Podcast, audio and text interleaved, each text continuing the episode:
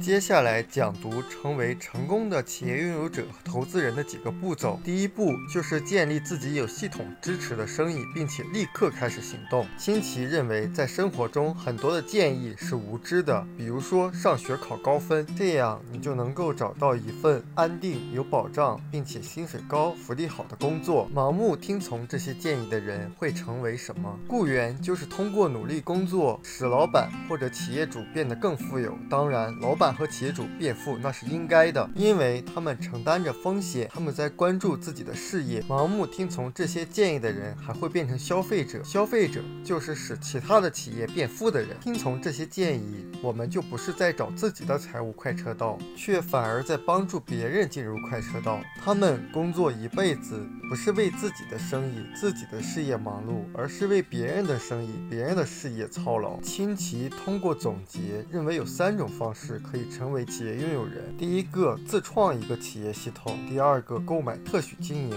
第三个，参与网络营销。不管您通过哪种方式试图进入右象限。最重要的一点就是立刻去做。你周围有没有这样的人，整天胸怀大志，晚上想想千条路，早上起来走原路？他们要不就认为自己所谓的条件不够，要么就认为自己没有机会。但是当真正的机会来的时候，他们又会找很多的借口。有的是事情他们认为自己做不了，有的事情他们还不愿意去做。实际上，你看看那些真正成功的人，他们不是所有的条件都具备后才采取行动。然后获得成功的，所以从 ES 象限很难进入到 BI 象限的最主要原因就是人们太害怕犯错误和失败，他们的恐惧或者说自我怀疑使他们困在左侧象限。那克服恐惧和自我怀疑最重要的一个步骤就是行动，去做你感到害怕的事情，恐惧就会退缩。很多受过良好教育的人想采取行动，却在情感上被害怕犯错误的恐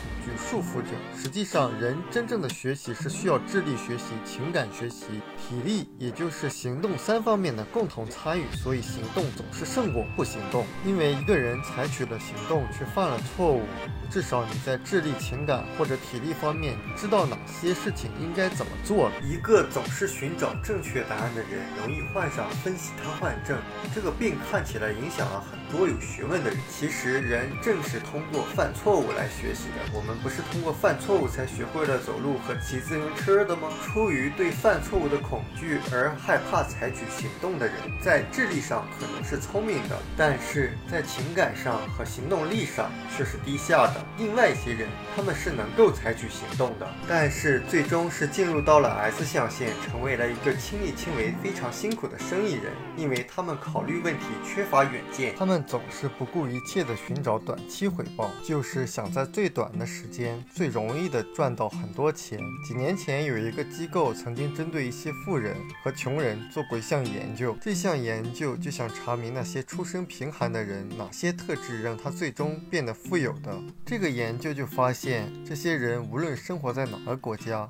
都具备以下三个特征：第一个，他们有长远的眼光和计划；第二个，他们相信延迟的回报，懂得延迟满足；第三个，他们以有利于自己的方式运用复利的力量。这个研究发现，这些人能够为长远的将来思考和打算，并且知道自己能够通过坚持一个梦想或愿景，最终获得财务成功。因为他们相信延迟回报，所以他们愿意做出短期牺牲，去实现长期的成功。这项研究还发现了导致人们重复变穷的因素，因为有很多富裕的家族，仅仅三代之后。就耗尽了大部分家产。毫无悬念的是，这些人拥有以下三个特征：第一个，他们目光短浅；第二个，他们渴望及时回报；第三，他们滥用复利的力量。实际上，对那些固守快速致富哲学的人来说，我的视频会让他们感到失望，因为我们更多讲的是关于你必须要成为谁，然后才能去做，才能够拥有你想拥有的东西。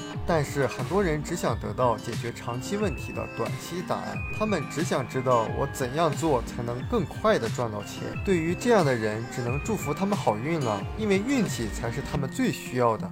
我们书友会希望用十五年时间带动一亿人读书，改变思维，思考致富，和一千个家庭共同实现财务自由。快来加入我们吧！